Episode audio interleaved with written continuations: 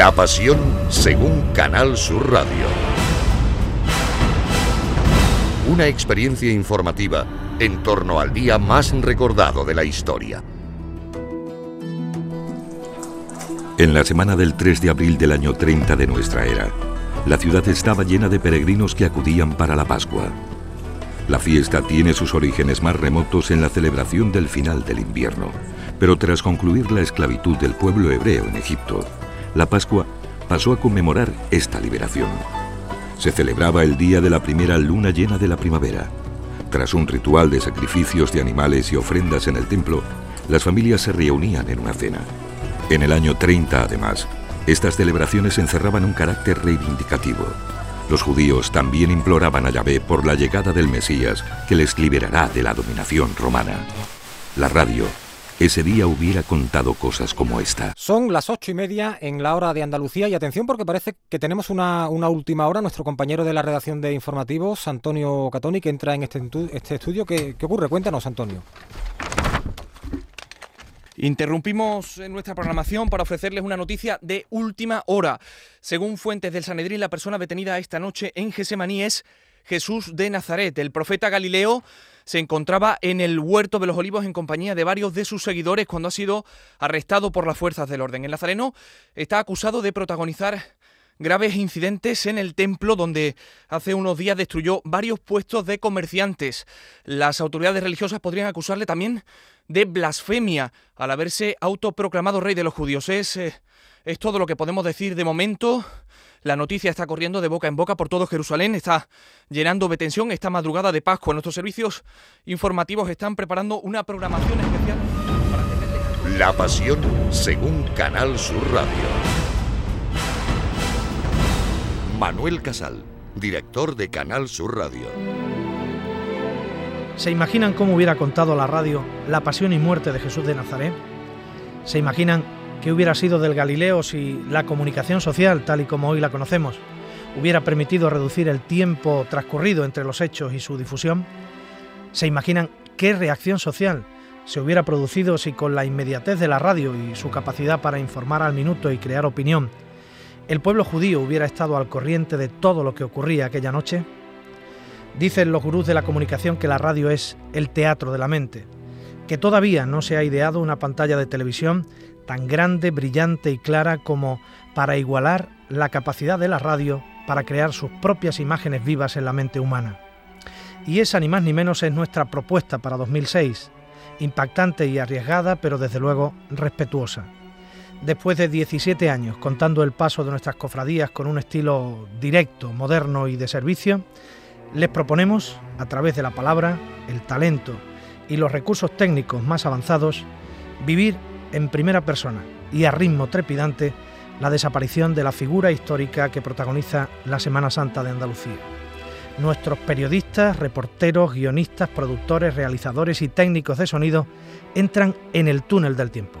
Se trasladan al siglo I con sus unidades móviles, micrófonos inalámbricos, consolas digitales, radioenlaces y teléfonos móviles para contar con detalle todas las circunstancias que rodearon el magnicidio más recordado de la historia de la humanidad.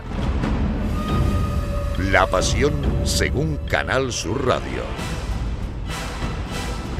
Una experiencia informativa en torno al día más recordado de la historia. En la semana del 3 de abril del año 30 de nuestra era, la ciudad estaba llena de peregrinos que acudían para la Pascua. La fiesta tiene sus orígenes más remotos en la celebración del final del invierno, pero tras concluir la esclavitud del pueblo hebreo en Egipto, la Pascua pasó a conmemorar esta liberación. Se celebraba el día de la primera luna llena de la primavera. Tras un ritual de sacrificios de animales y ofrendas en el templo, las familias se reunían en una cena. El menú estaba también cargado de simbolismo y pedagogía. Carne de cordero, pan ácido, hierbas amargas y cuatro copas de vino. En el año 30, además, estas celebraciones encerraban un carácter reivindicativo. Los judíos también imploraban a Yahvé por la llegada del Mesías que les liberará de la dominación romana. La radio ese día hubiera contado cosas como esta. Es el día de la Pascua. Es un día de felicitaciones para todos por la liberación de nuestro pueblo de la esclavitud de Egipto. Son decenas de miles las personas que ya se congregan en Jerusalén y en los alrededores y son otros miles los que vienen de camino para rememorar el paso del Señor. Esta casa ha desplegado un dispositivo de cobertura informativa por distintos puntos de la ciudad Conocemos el primero de ellos, José Manuel de la Linde, desde el puente sobre el Cedrón. José Manuel, buenos días. Buenos días. A esta hora es fluido el tráfico de peregrinos, monturas y carros que pasan el puente sobre el Cedrón de camino a los distintos albergues. No se ha producido ningún incidente de importancia en las primeras horas. Afortunadamente, lo que pasa aquí es lo que debe pasar, como manda la tradición. El ambiente es festivo y colorista. Hay un tiempo primaveral y judíos venidos desde todos los puntos del país e incluso de Persia, Mesopotamia y Asia cruzan el puente de camino a la calle Herodiana en busca de alojamiento en la ciudad del templo para vivir la Pascua. Albergues de peregrinos que a esta hora se van llenando tanto en la vieja ciudad como en los alrededores. Nos trasladamos a esta hora a la zona de Getsemaní que también se va poblando poco a poco. Ahí está la unidad móvil con Paco Estrada y Charo Padilla. Charo, buenos días. Hola, buenos días. Pues como has dicho, la pendiente del monte se va poblando progresivamente. Calculamos que pueden llegar a superar ahora mismo las 2.000 personas. Es un día, desde luego, feliz, de nostalgia y también de reencuentro. Familias enteras que, como cada año, quieren un año más vivir la Pascua en la ciudad del templo. Por cierto, estamos divisando ahora mismo el templo, aquí a lo lejos, rodeado de una gran multitud. No os podéis imaginar la cantidad de gente que participa en este acontecimiento. Por ejemplo, señora, disculpe, señora, ¿usted de dónde viene? Ay, yo vengo de Tarso, de Asia Menor. ¡Qué barbaridad! ¿Desde tan lejos viene usted? Pues desde tan lejos venimos porque todos los años celebramos eh, pues la Pascua en Jerusalén y es algo que hacían mis padres, mis abuelos, ya una tradición familiar desde chiquititos, desde que nos echábamos los dientes, allí estamos nosotros. Y venimos pues a darle gracias a Dios porque por fin, por fin se liberó nuestro pueblo de las manos del faraón. Que tenga usted buena estancia, señora. Adiós, buenos días. Adiós, buenos días. Hasta luego. Pues ya veis, ya se está organizando la actividad, eh, se está montando las tiendas, recogiendo agua, se está preparando el vino y el cordero para la fiesta de la Pascua. Gracias, Charo. Vamos a seguir hablando del dispositivo especial diseñado conjuntamente entre el Sanedrín y el Pretorio. A esta hora estamos en comunicación con Jacob Bar Josué, es el delegado sanedrita para la peregrinación de este año.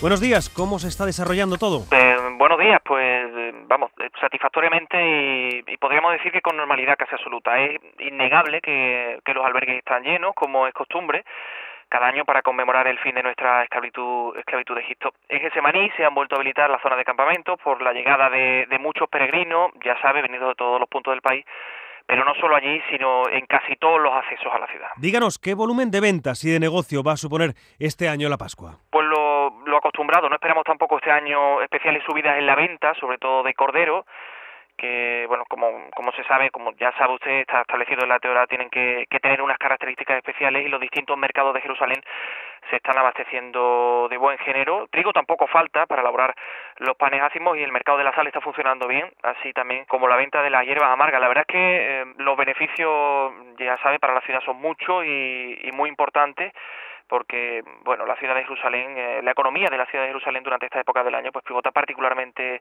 en la fiesta de la, de la Pascua. Como digo todo está funcionando a la perfección. Es la fiesta de la Pascua el día más importante para nuestro pueblo un día muy especial en el que todos nos ponemos nuestras mejores galas, no escatimamos en gastos porque celebramos la liberación de nuestro pueblo. Jerusalén está recibiendo además a invitados ilustres. Los vamos a conocer de la mano de José Pablo Ruiz. José Pablo, ¿cómo está Jerusalén? Sinceramente tengo que decirte que la ciudad está al 100% de ocupación y una de las personas más esperadas era el rey de Galilea, Herodes Antipas, que no ha querido perderse otra Pascua en Jerusalén.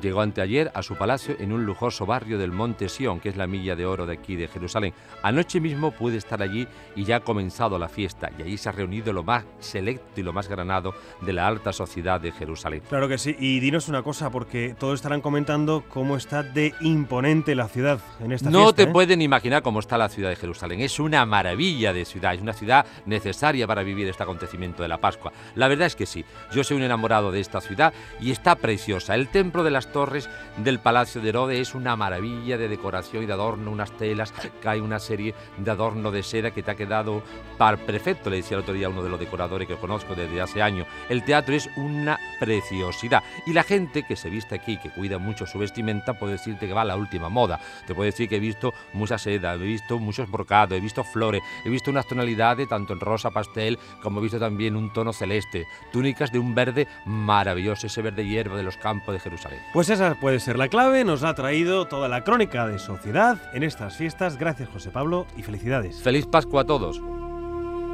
La Pasión según Canal Sur Radio. Jesús de Nazaret, un Galileo de Nazaret de 33 años, es un profeta que se proclama Hijo de Dios. Siguiendo las costumbres a las que no era ajeno, el jueves 6 de abril, el día de la Pascua, se reúne con su grupo más cercano de seguidores, los apóstoles, en una casa de la ciudad alta, al suroeste de Jerusalén, para celebrar la cena pascual. A esa cena acude Judas Iscariote, que había acordado con el Sanedrín identificar al Galileo para que la guardia del templo lo prendiera. La cena se estaba produciendo ya a las siete y media de la tarde, una vez que había caído la noche en la ciudad. En la cena, Jesús profetiza su muerte. A esa hora en Jerusalén, en todos los domicilios, de los más pobres a los menos pobres, se repetía el ritual. A esta hora y después de las aglomeraciones que se han registrado en el mercado y en las cercanías del templo, la ciudad está prácticamente desierta. El gobernador Poncio Pilato llegó ayer a la ciudad acompañado de un refuerzo de la guarnición a fin de garantizar la seguridad de los peregrinos. Pilato se ha instalado en la Torre Antonia, residencia y cuartel general del gobierno de la provincia. La temperatura en Jerusalén es de 12 grados. Esta noche podemos llegar a mínimas de 10. Titulares. Aumento de visitas a Jerusalén. La celebración de la Pascua ha incrementado el número de peregrinos y la ocupación hotelera en la ciudad santa. El aumento de sacrificios en el gran templo ha disparado el precio de los corderos y otros animales de granja. Nuevas purgas políticas en Roma. Se ha sabido que el propio emperador Tiberio, desde su exilio voluntario en Capri, ordenó el asesinato de su prefecto de la Guardia Pretoriana, Lucio Helio Sejano, al que en el año 26 había encomendado el gobierno de Roma. Muere en extrañas circunstancias Agripina la Mayor, la nieta del emperador Augusto y madre de Calígula. Ha sido hallada muerta en el islote Pandataria, donde estaba confinada por orden del emperador Tiberio, que según algunas fuentes habría ordenado su muerte. Malestar en las zonas rurales por la decisión del rey Herodes Antipas de subir los impuestos y la obligación de que estos se paguen con dinero y no en especias como hasta ahora. Organizaciones campesinas denuncian que esta situación obligará a muchos agricultores a vender su cosecha a precios más bajos, lo que les condena al endeudamiento. Más subidas de precios. El garum, la salsa producto de la maceración y fermentación en salmuera de las vísceras de peces como el atún, la morena o el esturión, alcanza sus máximos históricos y cuesta tanto como el perfume. Este hecho ha provocado que las plantas de elaboración de este licuamen, como la de la gaditana Claudio Baelo, una de las de más renombre, junto con las de Málaga y Cartagena, estén a pleno rendimiento. Ciencia. Viajeros llegados de Oriente aseguran que se ha inventado un material nuevo que sirve de soporte para la escritura y sustituye al pergamino. El nuevo material, que recibe el nombre de papel, está elaborado a partir de la celulosa de los árboles. Deportes. Gran polémica tras la decisión del emperador de prohibir el boxeo en Roma. La prohibición supone que los gladiadores no volverán a luchar en los rings dibujados sobre las arenas de los anfiteatros ni a utilizar el cestus, el guante metálico con clavos y cuchillas con los que mutilan y matan a sus contrincantes. Tampoco los mirmex, la espuela de que incluía los guantes y que también es conocida como el despedazador de miembros.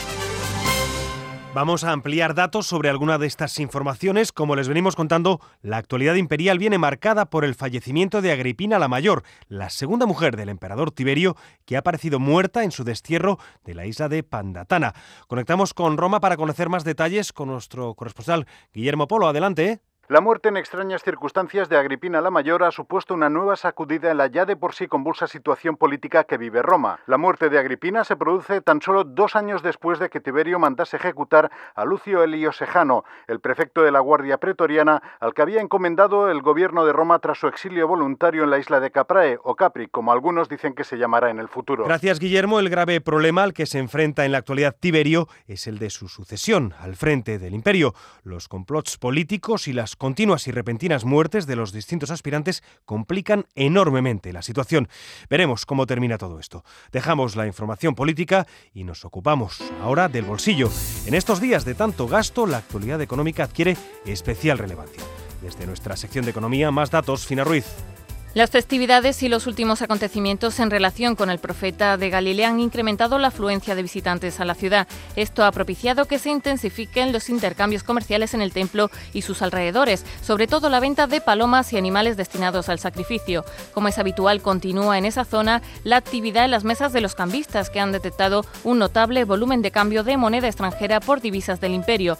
Recordamos que el cambio está a 10 estercios por denario de plata y circulan en menor medida los aureos y dupondios. Y en el terreno deportivo, todo el imperio vive pendiente de la gran carrera de cuadrigas que tendrá lugar hoy en el Circo Máximo de Roma. Conectamos con nuestro enviado especial, David Hidalgo. Saludos, buenos días. Faltan todavía algunas horas para que se dispute la tradicional carrera en honor de Ceres, la diosa de la cosecha, y ya podemos asegurar que las gradas de este impresionante Circo Máximo estarán a rebosar con más de 100.000 personas llegadas desde diversos puntos del imperio.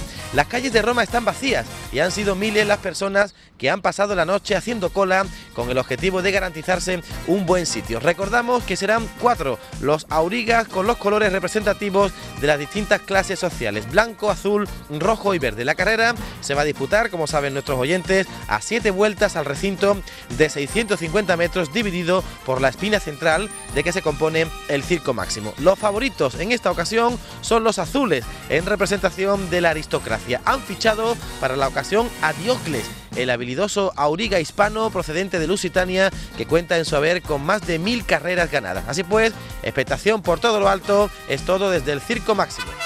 Nuestras provincias. Hoy... La Bética, en Hispania.